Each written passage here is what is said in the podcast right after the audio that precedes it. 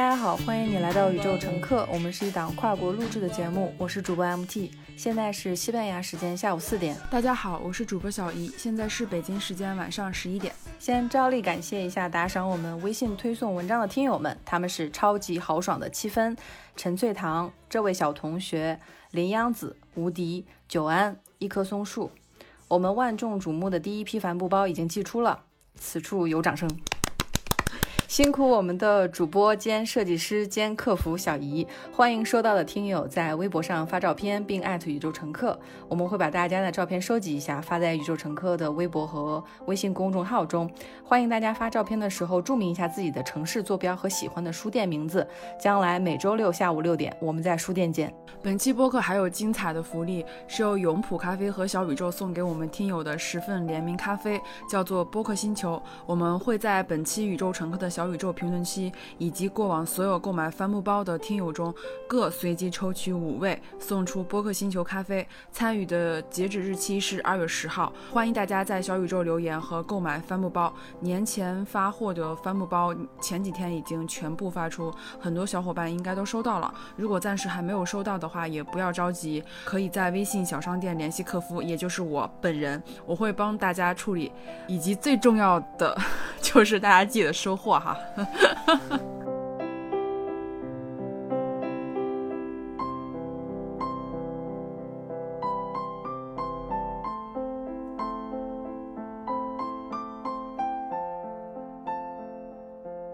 这首钢琴曲是我曾经的钢琴老师张老师弹奏的《Memory》。我之前跟张老师聊了聊我在做播客的事情，张老师表示很支持大家继续的学习，如果有兴趣的话学习钢琴。他现在制作了钢琴的线上课程，所有宇宙乘客的听众报我们的暗号“宇宙乘客”可以享受八折优惠，这个折扣是长期有效的。下单的时候备注“宇宙乘客”就可以等客服修改价格以后再付款。钢琴线上课程的购买链接和张老师的微信，我会放在本次的 show notes 里和微信公共账号的推送文章里，接受全球报名。我之前学钢琴的经验就是，学琴的时机最好是十年前，其次是今天。说到这个钢琴，我突然想到，就是我曾经看过一篇文章，里面有提到过说，呃，当一个记者去问一个九十多岁的老奶奶，问她活到现在有没有后悔的事情，老奶奶说，我六十岁如果学钢琴的话，那我现在已经弹了三十多年的钢琴。我之前就是二十多岁的时候去学钢琴，但是我学钢琴的时候就没有告诉任何人，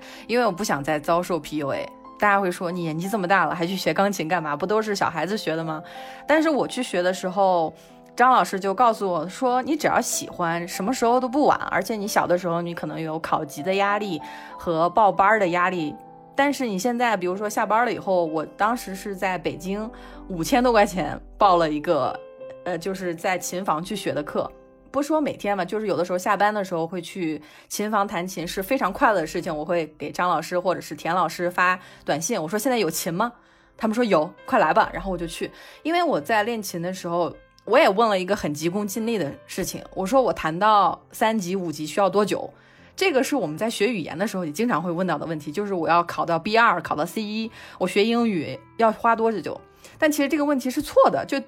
你在学习的一件事情的过程中，当然它有评级的事情，但是田老师就告诉我，他说这个事情你你自己弹琴是为了让你快乐，你如果说不想考级，你就不用考级，因为你的水平是什么水平你自己最清楚，你练了多长时间，你喜不喜欢弹钢琴都是你个人的感受。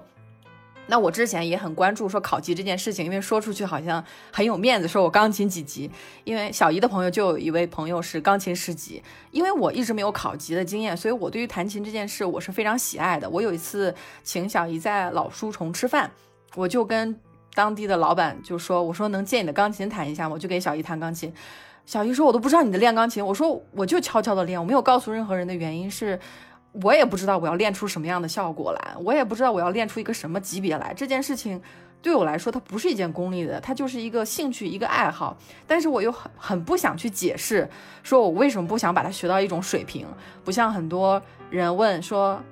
你弹钢琴第一个问题就是你学了几年了，你是什么级别的？所以我也在想，我们今天要主要聊一下教育。那我想，之前我们的教育分两段，按部就班的考试型的教育。那现在我们的教育就可以变得更个人化。那我想，更个人化的教育其实它是充满了可能性的。所以我们上次聊小姨想去。东京去学蓝带，其实它也是个人的未来教育的一部分。你学很多东西的时候，你可能都没有想过我学它干嘛。但是你学了以后，你会发现渐渐的可能性会逐渐在你的面前展开。呃，我觉得去东京学蓝带可能是我下一个阶段，或者是我下一个就是在饮食或者烘焙基础上的一个进阶。但是我去年的时候的确有花过很多钱，然后去上一节课，那一节课可能就是几千块钱。可能对于有些有些人来说说啊。一个是你一个设计师，你干嘛要去学那个东西？你学完那个东西，你学一天，你也不可以说能够达到一个很精通的一种状态。你还要花那么多钱，还要就是折腾到上海，因为我去年还在杭州生活嘛，就是很多人会觉得。这个事情没有必要说，你看网上有那么多视频呀，或者是你可以买书呀，因为他们过多的就是会特别在意这个结果，就好像是说我花了钱，或者是说我付出了时间和精力，我就必须要在当天或者是在一个短时间内，我必须要达到一个什么样的结果才能对得起我付出了这些时间跟金钱。但是作为我的那种初衷，就是说做饭是我非常喜欢的，我也非常非常喜欢让朋友或是让我的同事来家里吃饭，我不嫌。麻烦，因为我从小就是生活在这样一种家庭状态里面。我爸爸非常喜欢邀请别人来我家里吃饭，邀请各种亲戚。然后我也是一个非常喜欢分享的人。当当时我就想，我正好有时间，然后我有精力，我又很喜欢，我又喜欢给别人做，我又不我又不怕麻烦，所以我就想，我想把这些事情做得更好。我把这件事情做得更好，就是想让自己开心，就是我想把这个厨艺精进一下。那这个精进可能真的就不是通过一节课来可以达到的，但是我在这节课。上我经历了一个很专业的培训，或是一个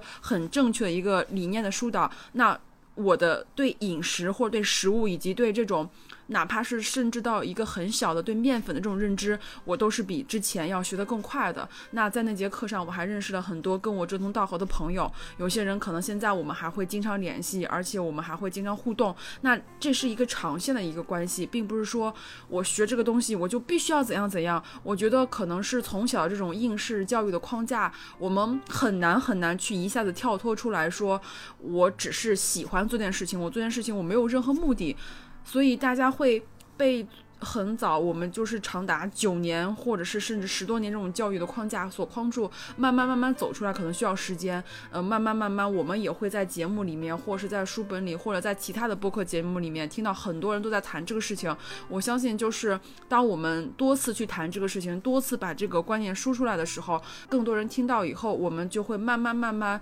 去学什么东西的时候，不不再害怕，然后也不再害怕分享，也不再害怕。去告诉别人说，我学这个就是因为我喜欢。嗯，说到这个，因为刚刚 MT 提到我一个朋友，他是钢琴十级，是这样，他是我的一个非常好的朋友，因为他是一个音乐呃音乐老师，他现在从事的职业也是在教学生去学习钢琴跟声乐。其实我最开始知道的时候，我就是默认为他音乐培训就是培训小孩子的，就是培训孩子考级的。但是他曾经跟我分享过，他的学生里面也有非常多嗯成年人以及。及呃退休的叔叔阿姨们。当他告诉我这件事的时候，我我当时就很诧异，我说啊，还有叔叔阿姨，我说那他们学这个是为了什么呀？我朋友就说，就是想唱得更好呀，就是想开心呀，就是自己退休了，没有什么事情可干，就就把年轻时候没有完成那种心愿，或者是说他从小就喜欢唱歌，只不过在他那个年代或者是他那个社会环境里面不允许他去选择唱歌这条路，但是他现在退休了，他有更多的时间去支配自己的生活。而且他也不需要去看别人的眼色，所以他选择把他之前没有做过的事情重新再去学。所以当他跟我分享了那件事情之后，我就会对，就是对培训或是对学习这件事情有一个，就是没有没有那么局限的认知了。所以就是我在想，诶，如果大家喜欢某一样爱好，或者是说喜欢特别喜欢某件事，但是一直不敢尝试，大家可以去学着先。踏出第一步去试一下，不要抱任何目的，因为你你只要去投入了，去学习了，你收获的肯定会比那个结果，或者是比那个最最最表面的那个结果要学到的更多。嗯，之前我在国内学钢琴的时候，还是。朝九晚五、九九六的做市场经理的工作。当时的时候提前下班，因为晚上七点八点要去练琴的话，我可能说六点半就要下班。这个下班做贼似的，对，真的是做贼一样。在当年的互联网公司，如果你敢六点半下班的话，你其实是要顶着很多的白眼的。那当时的时候，真的就是想尽办法要去。那我刚开始去练琴的时候，还把手机放在旁边，工作群里面的消息一直在响，我就。就是忍不住要看啊！但是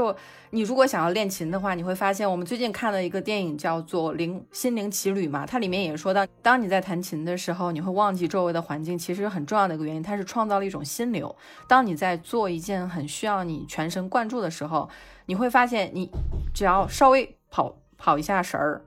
你这个声音就不再连贯了。所以说，它会强制你去专心。我们上一期节目也聊到说，大家互联网不是全部，大家要放下手机，多去书店，多去跟活人。后来我跟小姨吐槽了一下，我说假假如咱们俩还在互联网公司的话，咱们俩敢说这句话吗？说了这句话，年终奖就没有了。咱们的所有的同事都知道咱们俩有这个播客，然后我们的老板就会悄悄给我们发私信说，你在这个产你们播客里面提一下我们这个产品，增加一下我们这个用户粘性，这是绝对的。我们现在做的播客之所以我感觉像是一个。非常奇妙的时期，就是我们可以跟大家说很多我们原来不敢想、不敢说的话，就是因为我们脱离了 九九六的一种工作场景。如果还在那样的一个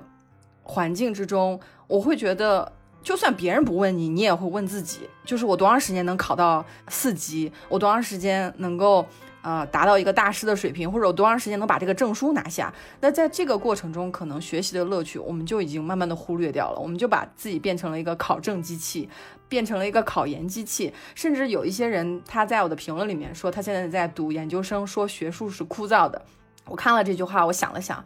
学术如果是枯燥的，我现在干嘛要读到博士呢？就是因为学术是一个很好玩的事情啊，呃，学习它也是一件很有趣的事情。但是可能说我们之前的学术的一种状态就是，你知道什么东西，你不要去分享，你分享给你的同桌，你的同桌下次就会比你考得更好。我一直觉得这样的逻辑是有问题的。我们在从小的学习环境中没有去学习怎么友善。对待别人，怎么样去分享我们知道的东西？中文词里面有一个叫做“好大喜功”，好为人师，好像你去教别人这件事就变得不对。所以我也在反思，为什么很多人说学习很苦，看书很苦？可是我们推荐了几本书，大家又会说我集中一段时间，哎，去哪个地方把这本书看完了，非常有收获。或者说，有的人说在这个播客里面听到之前没有听到过的声音，说让你鼓励去释放善意。我会在想，我们这种。把对方当贼一样防着的这种机制，是不是跟我们小的时候考试唯一标准、唯一答案，只要你考得好，能上九八五、二幺幺，你就人生成功、一风一帆风顺；你只要没有考好，你的整个人生就会被打压。我们现在是不是也要反思一下这种，呃，只有唯一标准、正确答案的一种生活方式，而是说生活有很多的可能性，很多你在学的东西的时候，你可能不知道你学它干嘛，但是你只要它学它能带给你快。快乐，这就是一个信号。你坚持下去，慢慢就会做到改善。对，包括就是烘焙这件事情。其实我去年在去上那个培训班的时候，我真的目的非常单纯，我就想把这个做面包这个事情更精进一点，就是让我自己做起来毫不费力。至少说，哎，我知道这个步骤是什么，我去花钱买它这个步骤。比如说，我第一步要怎么做，第二步要怎么做，最后要烤多长时间，我真的就是这么想的。但是在我上完那节课以后，或者是那一天课程下来以后，它对我的影响其实不仅仅是说我要我学会了怎么去做面包，而是它会让我对食物以及对烘焙以及对烹饪这一整块区域的一个认识，会让我有个很大很大的一种改观。包括我在去对待食物的时候，我应该是一种什么样的状态？其实，在那天我们不仅仅去做了。烘焙，那老师还介绍了很多关于其他的一些知识，包括一些呃西餐的一些吃法，或者是西西方人怎么去吃这个东西，或者是吃吃面包的时候，它搭配的是什么食物。所以在那一整串的这种授课下面，你其实你会看到非常多非常多延伸的知识。那通过这样的一节课以后，我才会说跟 MT 说，哎，我好想去东京学蓝带呀。就是有一些目的，或是有的兴趣爱好，是你通过一点点的。发掘或是一点点的尝试来确定的，所以你只有在不断尝试的情况下，你才能知道，哎，你心里真正喜欢的是什么，你最想干的是什么。当然，你不可能说，哦，我会一步到位的把我未来想做那个事情找到，但是你在不断的尝试，不停的去尝试不同的领域，不停的去学习不同的东西，其实你是会在慢慢的知道你喜欢的是什么，包括什么东西能给你带来乐趣。我记得我就是整个应试教育下来的时候。后我是有的时候我是沾了这个光的。我为什么这么说呢？就是只要你学习好，你说什么都是对的；只要你学习不好，你在这个班级里你们是没有发言权的。我可以给大家举一个我自己亲身的经历。我上初中的时候，我是以基部第二名的名次进入那个初中的。当时就是我是在一班，我是在一个机部里面最好的一个班。当时我想去二班，然后我要调班。在那你想在那种状态下，你怎么可能去调班呢？但是我就调到了，是因为我学习好，老师就让我调到了二班。然后当我在二班。就是我觉得带的不好、不开心的时候，我就跟老师说我要调回一班，结果老师又把我调回一班了。那这是我在学习好的时候，那到了到了初三、初四，我学习就不好了，因为我已经不不学习，我已经开始谈恋爱了，所以我就学习很差。然后当我学习很差的时候，我在班里我说话就再也没有威信力了，就是我说什么都不对。在这样一个应试环境里面，我会发现，当这样的一个环境，我就更加反抗，因为我的反抗跟我的坚持在老师那里是完全不成立的。就算我非常的有道理，但是他觉得你不要跟我扯这些东西，就是你成绩不够好，你就不要跟我谈条件。所以在这样的一个环境里面，好像就是我就失去了对这种学习的一种怎么说，就是我会把学习当成一个任务。我觉得学习不是为我自己学的，就是我那时候就会非常的叛逆，觉得。这太没劲了，就是上个学好费劲，就是不管你干什么，老师都会默认这个东西就是你做的，所以整个我我觉得整个从初三初四开始，我的学习好像就在一种很非常被动，每次都是被老师揪着那个那个人，所以我觉得就是我现在回想起来都没有太多开心的事情，好像整个应试教育下来，除了跟老师。被老师揪出来就是叫家长，要不然就是说你老实话，你怎么问题这么多？你怎么那么多事儿？就是一直都是在在这样的一个状态里面，然后到了大学就彻底就就放飞了。结果在大学里面就取得了比较好的一些成绩啊，包括奖学金什么之类的，就是在一个非常放开或是一个非常 open。没有人去要求你的时候，我反而会发挥的更好。那但是在初中还有高中被这种管教、被这种压制，以这种以学习成绩为牵头，然后去决定你坐在哪里。你学习不好，你就铁定的坐在第一排；你学习好，你就随便挑座位。这种这种状态，我真的觉得非常的糟糕。然后整个的学习生涯，我也觉得没有什么开心。可谈，整个应试教育都很压抑。就我当时，我爸妈总是说说你要好好学习呀，但是就是找不到任何学习的动力，就觉得没什么意思。而且学习这个终极的目的是什么呢？我现在在想，我在大学里学的专业是新闻与传播，但是我在大三的时候，我毕业以后，呃，工作的那个互联网公司才刚刚成立，而且谁也没有想到，说我当时加入的时候只有三十个人。但是工作了五年以后，这家公司就发展的非常好，有五百多个人，这都是谁都没有想到的事情。我后来在想，老师在教我那些大学的东西的时候，他有使用过互联网产品吗？他有想过说将来的产业是如何发展的吗？所以我觉得很多时候在校园里面传递知识是不够的，我们还要传递原知识。原知识是能够产生知识的知识，说起来比较绕，但其实是要培养我们去自学的能力。嗯，我前两天看了一个伊隆马斯克的演讲，他也是从小，因为他经常搬家。我们之前分享过，他妈妈的一本书是《人生有我》。当时他们一直在搬家的过程中，伊隆马斯克的教育就经常被打断，所以他很多东西都是自学的。但是他对于学习这件事情是很有热情的。他没有人说你创造这个。电动车特别不靠谱，或者是 Space X，我们两个都是 Space X 的忠实粉丝，经常会关注他的社会新闻，也会前几年关注他火箭炸掉这种新闻，就是看着他一直在失败，一直在失败。但重要的是他在一直在尝试。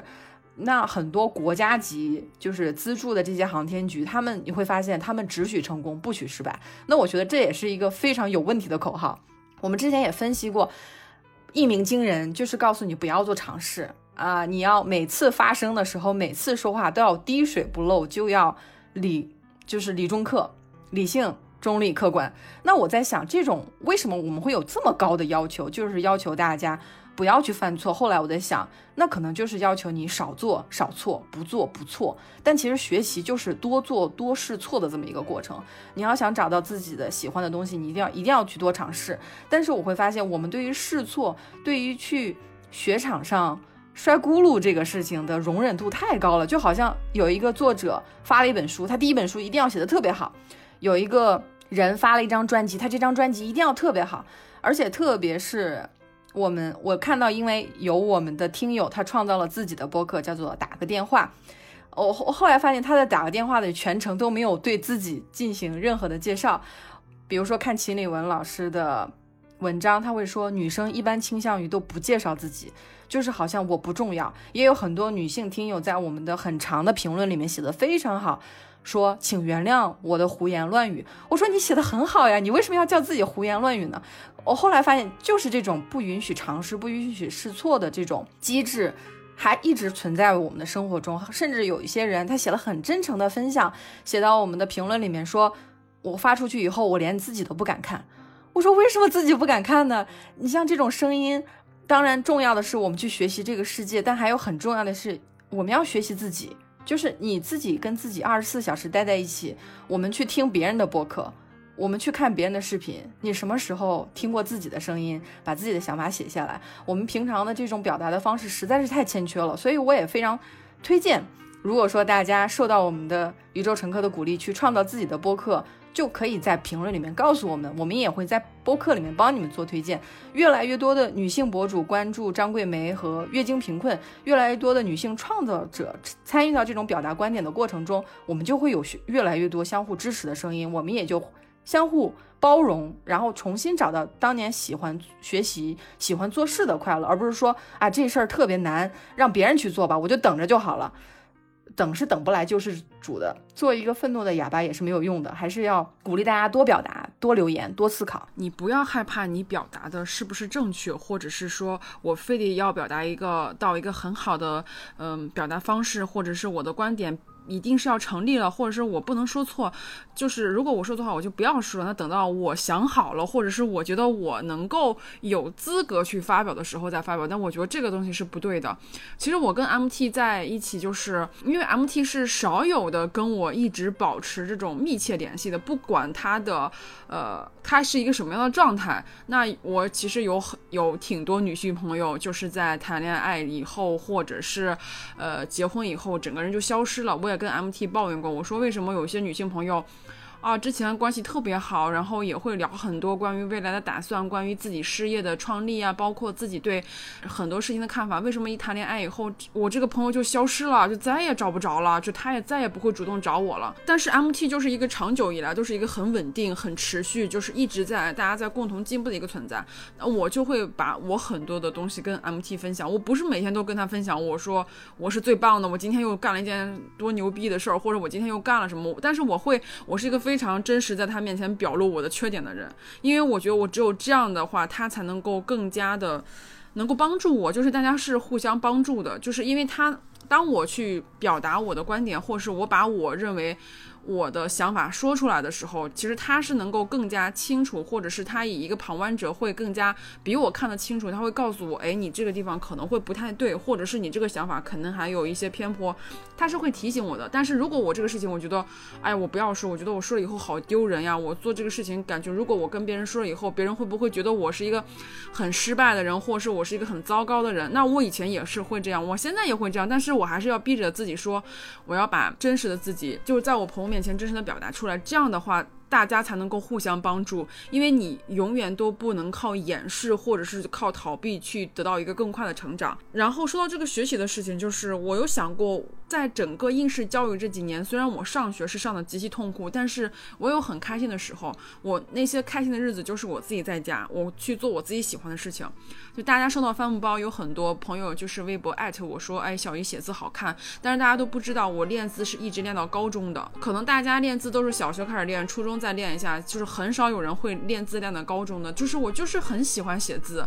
我初中的时候，我爸爸不让我出去玩，但是我又不知道，就是我又不能在家闲着，对不对？我就拼命的练字，我一天可以练一本。就是我们小时候学那种练字嘛，就大概一一一本练字本可能有五十页吧，我一天就可以写一版一本。然后写完以后，我会把那个纸撕掉，然后让我妈妈重新再去买那种透明的纸，然后我继续写。我高中的时候，因为我的同桌他的爷爷还是。就是那种类似于年纪很大，就是已经去世了。之前是一个私塾先生，他是那种他有那种非常古老的字帖，然后那种古老字帖就会比市面上卖的那种字帖那字体要非常好看，而且你根本就买不到。所以我就向他借了这本字帖，我说你可不可以借给我，然后让我去临摹一个月。然后他说可以，然后他是一个非常大方一个男生，然后那个男生我现在都非常非常有印象，就是他那个时候我觉得他就是一个非常女权主义的男性，就是我觉得他是非常好的一个男生，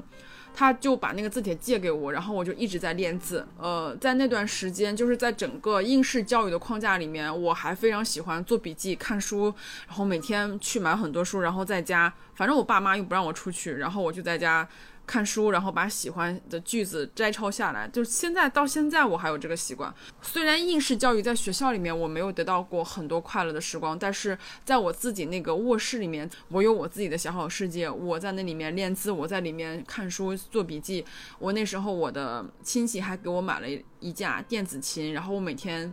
还在弹琴，虽然我也不会，也没有找老师教过，但是我们家就有那种歌谱，就是我会比着一一遍一遍的练。就是在那段很小很小的时光里面，在那个大概七八年的时光里面，我很多很多暑假的时光都是自己陪自己度过了。我觉得那段时间就是因为那段时间的独处，会让现在的我独处起来非常非常的轻松，没有压力，甚至于我现在都有的时候没有办法承受家里有人在，就是。可以短暂的有人在，但是不能长时间有人在，因为我会觉得很吵，我会觉得我没有空间了。所以，我还是觉得就是学会与自己独处，包括如何让自己过得非常有意思，不把自己的快乐完全的寄托在别人身上，这也是一种非常非常都需要有的一种能力。大家找到自己喜欢的事情，然后相信自己能够。能够完成这件事情，然后相信自己，然后不停的去进步，不停的试试错，不停的跟朋友去交流、去沟通。我觉得这样的话，你的成长速度是很快的。很多时候，嗯，你自己闷头干，或者是你自己不去表达，你不去表达，你就不别人就不知道你在做什么事情，然后别人就会以他们想那个想法去定义你。但是你是谁，是需要你去告诉别人你是谁，你叫什么，你在做的事情是什么，而是而不是让别人去定义你。所以我觉得这个是很重要的。我。也希望让更多的女性去听到更多这样的节目，然后有更多的女性参与到播客里面，参与到话题的讨论中，而不是让我们绝大数的这种播客的节目都被男性的节目充斥着，都被娱乐、消费、电子科技这样的节目充斥着。所以，我希望有更多的女性能够讨论起属于我们自己的事情，属于我们自己的话题。对我也是在听女性的，比如说海马星球那一期，我听了这么多期都没有人讨论月经。那当然，以前也有人讨论月经，但是呃，是在疫情期间啊，救助和那个事情。但是我从来没有想象过，就是为什么有一些人会认为月经是不雅词汇。我们小时候也没有性教育，而且我们小的时候，我记得在卫生间里面有一些女孩，因为大家来月经的年龄不一样，有的是十二岁，有的是十五岁。我最近在看一本书，叫《可是我偏偏不喜欢》。她就小女孩是因为自己月经来的比较晚，就担心自己永远也不能来月经，就是这个心理压力。我以前看很多男性作者写的书，他可能是一种非常物化的角度去描绘女性，或者是说有一些民族，比如说亚马逊丛林的一些落后的民族，他还会认为来月经的女性是一种不洁的象征。我后来就在想，我以前都没有关注这些事情，原因是这些声音都被掩埋了。我在想。之前我们也提到过，说陈恒哲是中国的第一位女性教授，她还是北大的教授。但是在北京，没有任何一条路是以陈恒哲的名字命名的。我也从来没有看过他的一本书。在我们的教育史里面，我们看到的是男性书写的历史。可是我在西班牙这边的国家考古博物馆看到的一个展览是女猎人，他专门做了一期节目叫《Mujer in Museo》。就这个是西班牙语，就是说女性在博物馆中，你可能说听西班牙语它很顺，对吧？都是前面 mu 开头的音。可是我翻译成中文的时候，我有一次就是在结尾的时候鼓励大家要有自信。我后面又说了一句，我说特别鼓励女生要有自信。结果就有人说，为什么只跟女生说？是小宇宙的女性听众比较多吗？我后来在想，为什么我们的社会里面很多话语是跟男性说的，是跟大家说的，就是有一群男生里面有一个女孩，她还是他们，就是男他的他们。但是，一群女孩里面只要有一个男生。这个你就要从女他的他们变成一个男他的他们。我后来在想，男生的重要性，真的是你在觉察到了以后，你才会发现，博物馆的馆长们、副馆长们大部分都是男性，博士生导师、教授大部分也是男性。可是你到具体到一些中级或中下级的教职，或者是一些博物馆的策展人员的时候，他就全部变成了女性。我后来在想，这种。定位的失衡，也就导致了你在内容提交审核的时候会遇到一定的问题。假如说你有一个平台，我们现在中国有非常多的内容的发表的平台，如果说这个平台的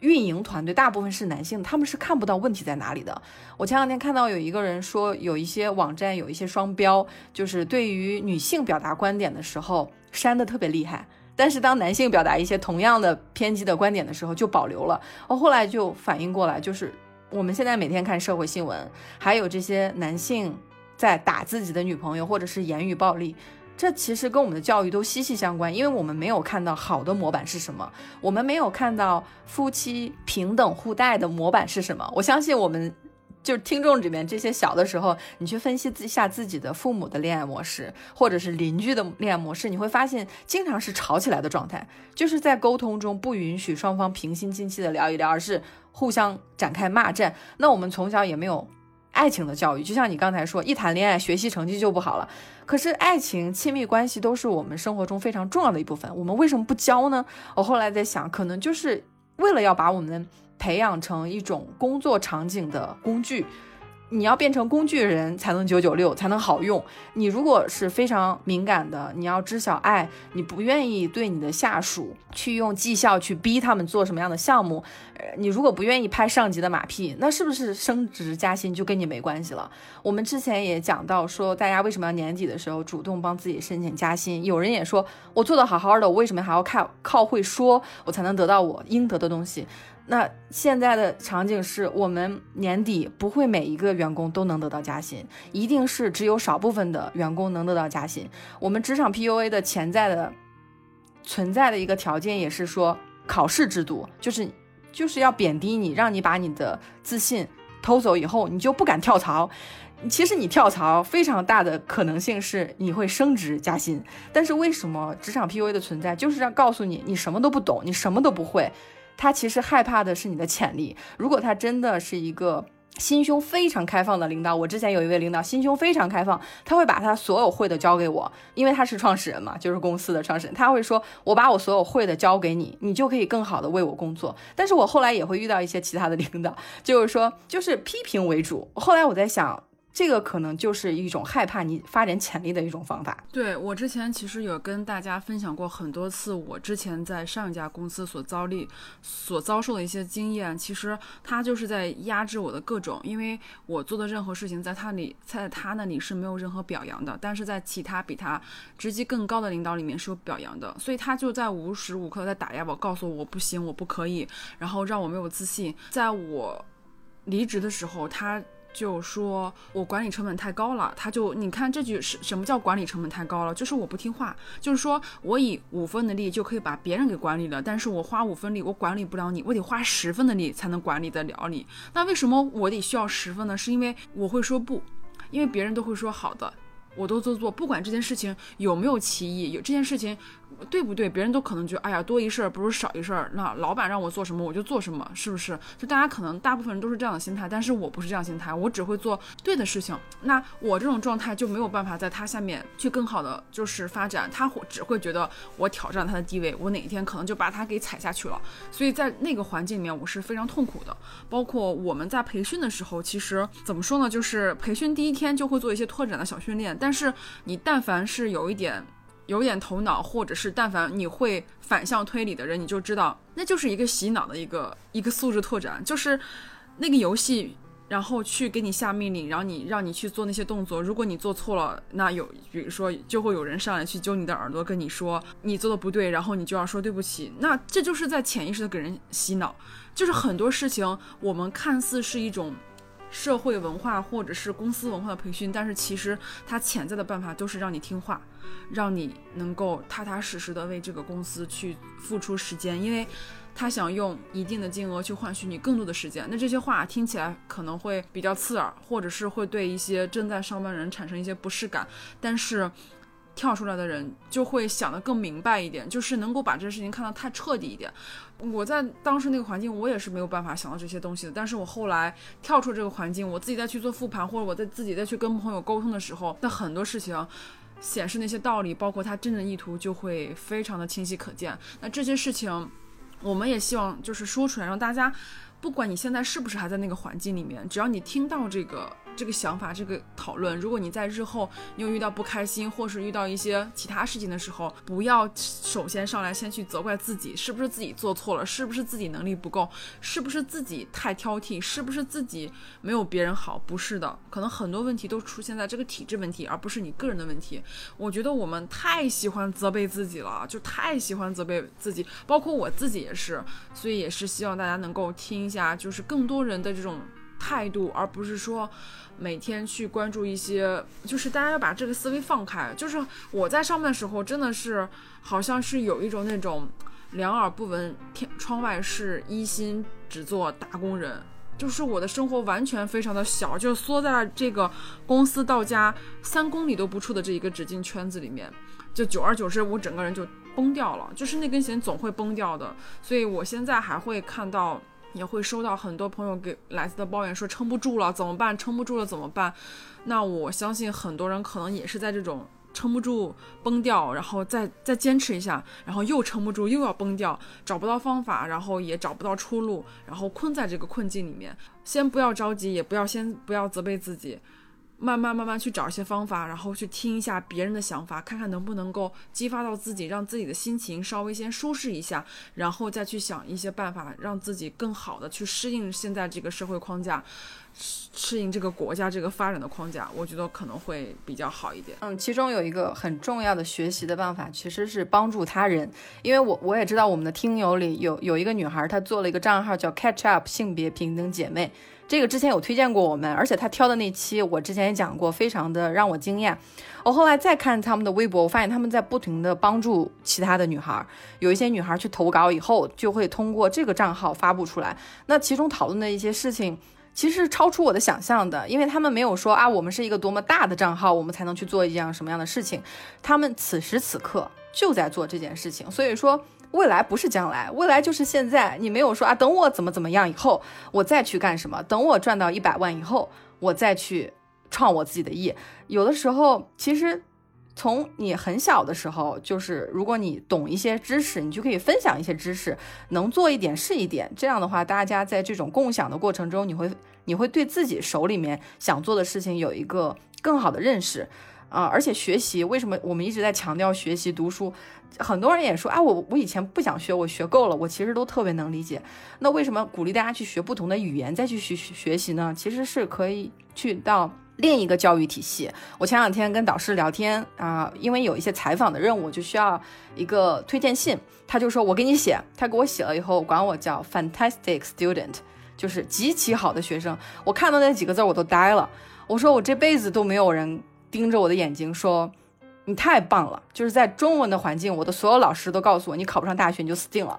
那工作也是说，说你拿不到最佳员工你就死定了，或者你拿不到什么升职加薪你就死定了。所有都是这种恐怖型的教育，但没有是鼓励型的教育。有一个朋友他是韩国人，他在日本读了博士以后就在日本定居，做日本的漫画博物馆的馆员。啊，他同时也是京都大学的教授。那他之前在上学的时候就学了法语，也没有任何人说你一个韩国人去学法语干什么，他就学了。结果现在他每年都会去欧洲出差，因为只有他一个人是可以说法语的，跟这些欧洲的博物馆沟通。那小姨当年也是写大字儿，写字儿让她快乐，她就一直在写。她也没有想到十几年后卖帆布包，在家写了一百三十多张卡片。我相信这些都是你预想不到的，但是你要。注重生活给你的反馈。你在做一件事情很开心、很开心的时候，就相当于生活给你一个提醒，就是说这个事情是值得你继续去投资精力去做的事情。那有如果有一件事情你想做的话，你也不需要让周围所有人都发给你一张通行卡，说你可以去做，你去做吧。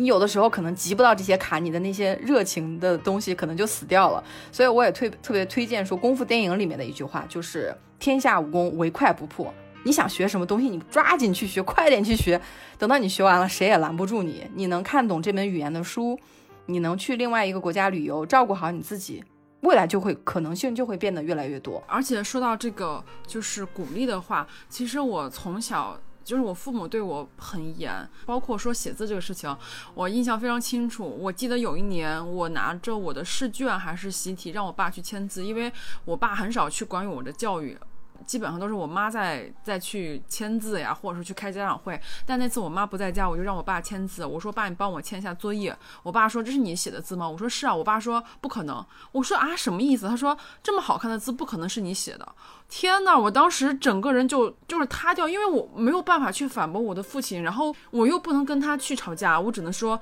我只能说我我现在写给你看一下，这个字就是我写的，就是我的父亲不相信我那些好看的字是我写的，所以我到现在都记得很清楚，就是我很少在异性或者是在呃我的爸妈身上，尤其是我爸爸身上，就是得到过。很好的称赞，就从来没有得到过一个说，哇，你太棒了，然后你怎么是这么好玩的一个人？我反而这种这种称赞都是在我的女性朋友身上，或者是我非常非常亲密的女性朋友身上，我才能够听到这样的赞美。那我在我这么多年相处的异性朋友里面，我会发现他们对女性的称赞的词汇非常非常的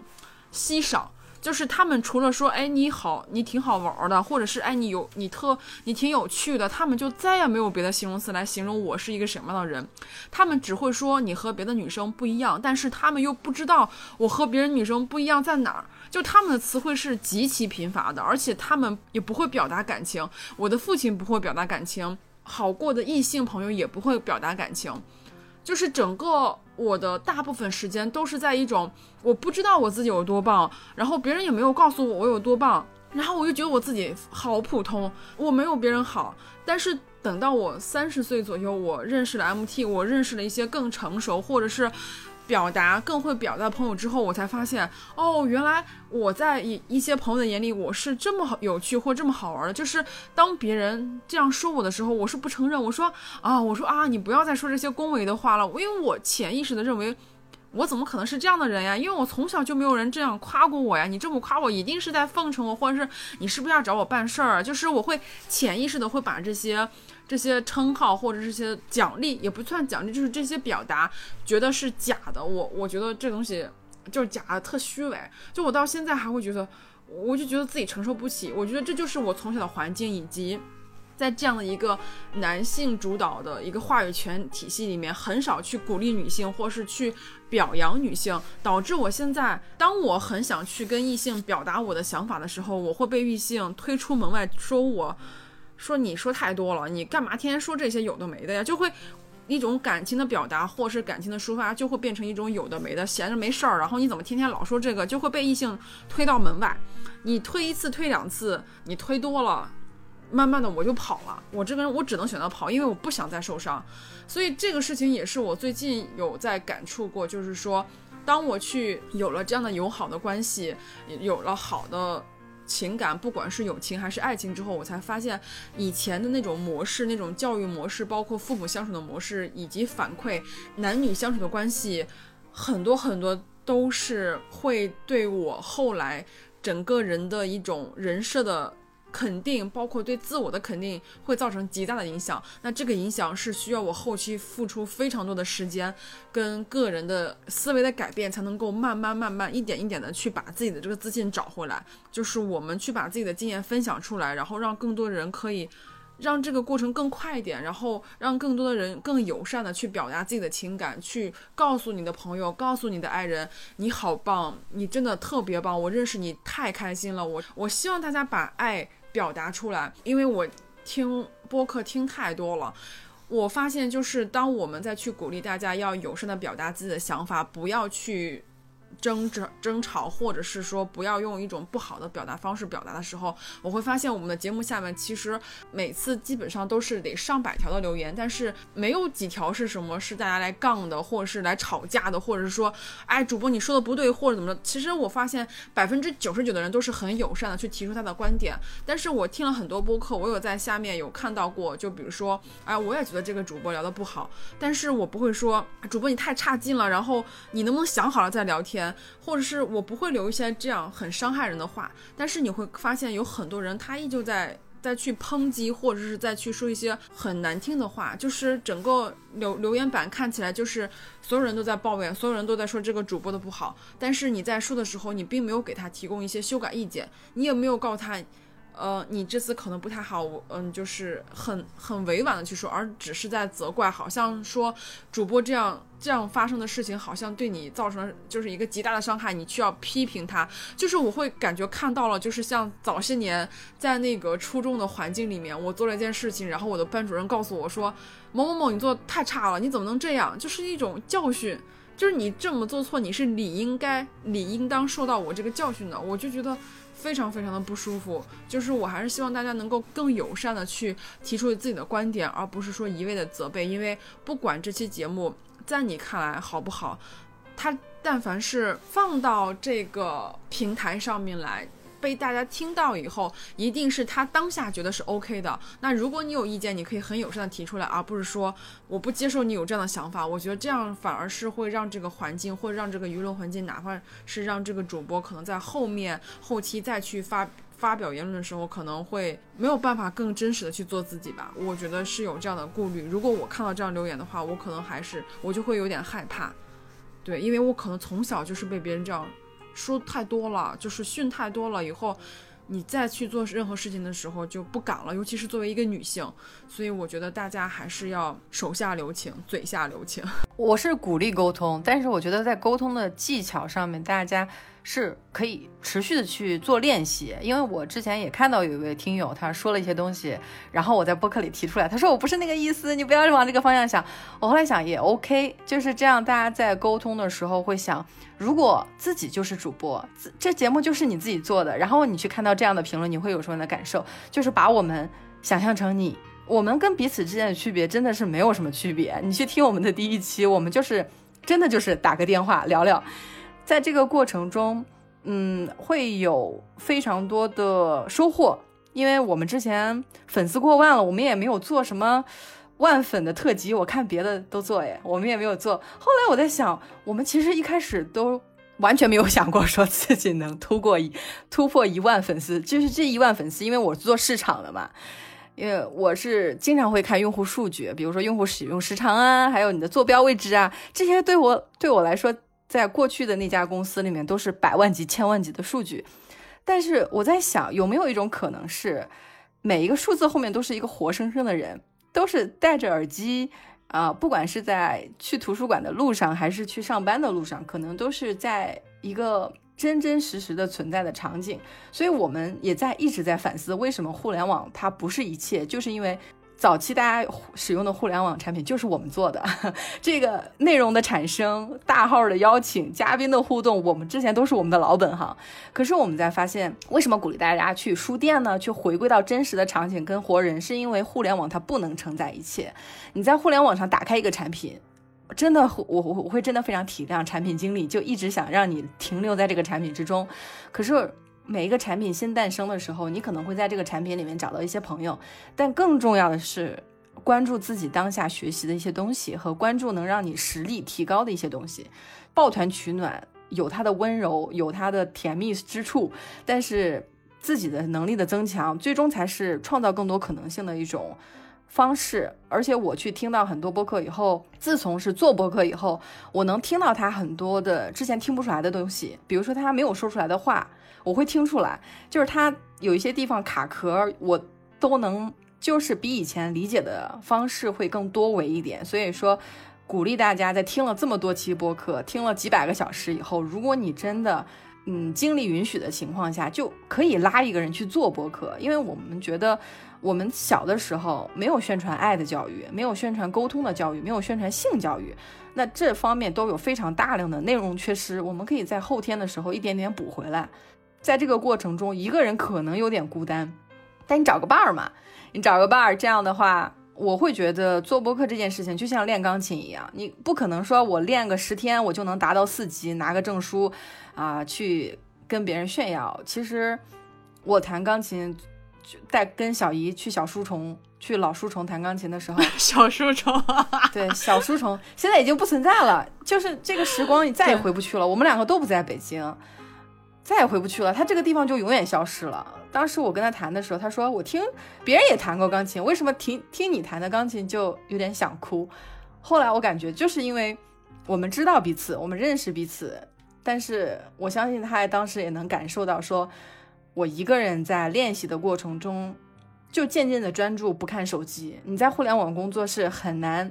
不看手机的，但是我们现在培养的一种就是，当你在看书的时候，还是要专注。你培养自己的专注力，培养自己消化和吸收的能力。你跟活人沟通的时候，也尽量把手机放兜里，不要把手机放桌上。因为我真的很讨厌在跟朋友说话的时候，朋友说：“哎，你等我一下，我看个消息。”我真的会觉得那个消息它可以等，但是我现在我在你的面前，我不能等。我还是觉得就是在这种，特别是在西班牙长期待了以后，我发现这边的人在。酒吧呀，或者是路边的一些户外的东西，没有人看手机的。就是欧洲的互联网发展也让人非常的着急，它的发展的啊数据都没有中国理想，但反而是它这种不理想，让我看到了一种人际沟通的理想性，就是此时此刻的。沟通非常的重要，而且刚刚提到做播客这件事情，我发现其实我做播客以后，我用了一种拥有了一种能力，包括我也拥拥有了一种权利，那就是说我可以说不的权利。就是说我以前听播客的时候，我是比如说，哎，我看这个标题，我觉得还不错，我可以听一下，或者是说是我喜欢的嘉宾，是我喜欢的节目，我可以听。如果说这个节目我听的不好听，或者是我觉得。就也还好，我还是会一直选择听，因为我觉得我我要尊重这个主播或者怎么着。但是我自从自己开始做播客之后，我就不会再这样了。就是我有了 say no 的权利，就是说，如果这个播客我觉得，嗯，好像我觉得不是很好，或者是说这个观点我已经输入了，或者说我已经知道了，我就会中途断掉。以前我是不会的，以前就是系统给什么我就听什么，就是是一种很逆来顺受，或者是就是很随机的状态。那现在我。倒反而是说，嗯，如果我觉得这个事情 OK 了，我懂了，或者我 get 到了，我就会把暂停。那这样的话，我会省下很多时间去再去接收其他的消息。然后再说到这个社交网络的事情，就是我们的微博其实一直也不是一个非常官方的微博，大家也可以感受得到，就是我每次发微博都非常非常的随意，有的时候还配一些奥特曼的图，就是我从来没有把它当做一个官方播客或是在运营。我又想跟跟大家互动，然后我又觉得，如果长时间跟大家互动，我的时间全都花在了跟大家互动这个这这个时间上面，但是我自己又有非常多的。本职工作以及其他的事情去做，所以就是说，嗯，我也在拿捏，就是跟大家互动这种状态。我希望我自己可以每天就是有一个固定的时间，比如说每天拿出固定的半小时或者是十几分钟去统一的回复这个微博。可能这样的话，大家会觉得就是没有一种沟通的连续性，但是这样对我来说，我很我很轻松，或者说我没有负担。如果说我每天不停的在跟大家互动，或者不停的在去回消息的话，我就觉得。我自己的事情没有做完，我自己就会很不开心。呃，我们也会在找到一种属于我们自己的运营方式，然后不去走那种常规的运营方式。我觉得更多的是某天你在某个时刻突然脑袋里哎想到了，哎这个东西好像宇宙乘客讲过，或者是我今天做这个决定是宇宙乘客给我的启发。那我觉得我们的互动。就已经形成了，并不需要表达表现在某一某一个微博互动，或者是某一个转发、某一次抽奖当中。所以，我希望我们的互动跟影响是更长久、更持续、更更发散的，而不是单纯的在一个互联网一个状态或者是一条微博上面。我我会认为比较重要的是行动，就是看到。行动力是比较关键的，你不管做出来是个什么样子，你只要去做，就会有回应。那做了也不要怕失败，而且我会觉得，为什么就是说一定要有一个观点是叫越做越好？谁能评判一下什么叫越做越好，对吧？我们很多话语你仔细去想的时候都是开自动模式的，就好像别人都这么说，所以我也这么说。但是马上就要过年了，我也会在想，它是一个非常好的反思的时间，因为毕竟我在西班牙这边没有人过年，就感受不到这种张灯结彩的感觉。那而且而且之前我还有一个时差，是过圣诞节的时候，国内没有吃火鸡，也没有这种大型的，呃，像是聚会的一种感觉，所以我会感觉到有一种文化的时间差。那这个时间差都是非常有趣的，我也鼓励大家。去亲自的看看这个世界，而不是说我去听你们的东西，让你们带着我往前走。我去看你们看过的书，不是这样的。我也想前面有人帮我们走，所以说当将来大家开播课就可以艾特我们。所以说这种互相帮助，你去帮助别人，说不定最后都会帮助到自己。所以说不要害怕学习，享受学习的过程，就是我们本期的一个核心。那本期节目我们就先录到这里，感谢你的收听，感谢大家的收听。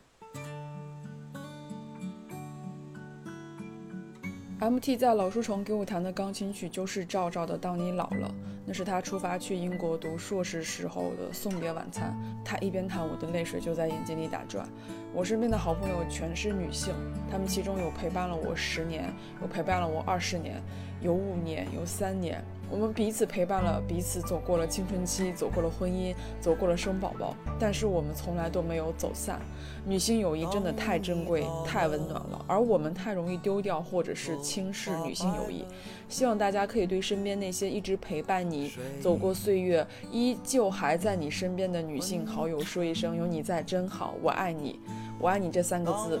不是专属于爱人之间的，爱情的发生。也无法替代友情的存在。希望大家好好珍惜身边爱你的女性好友。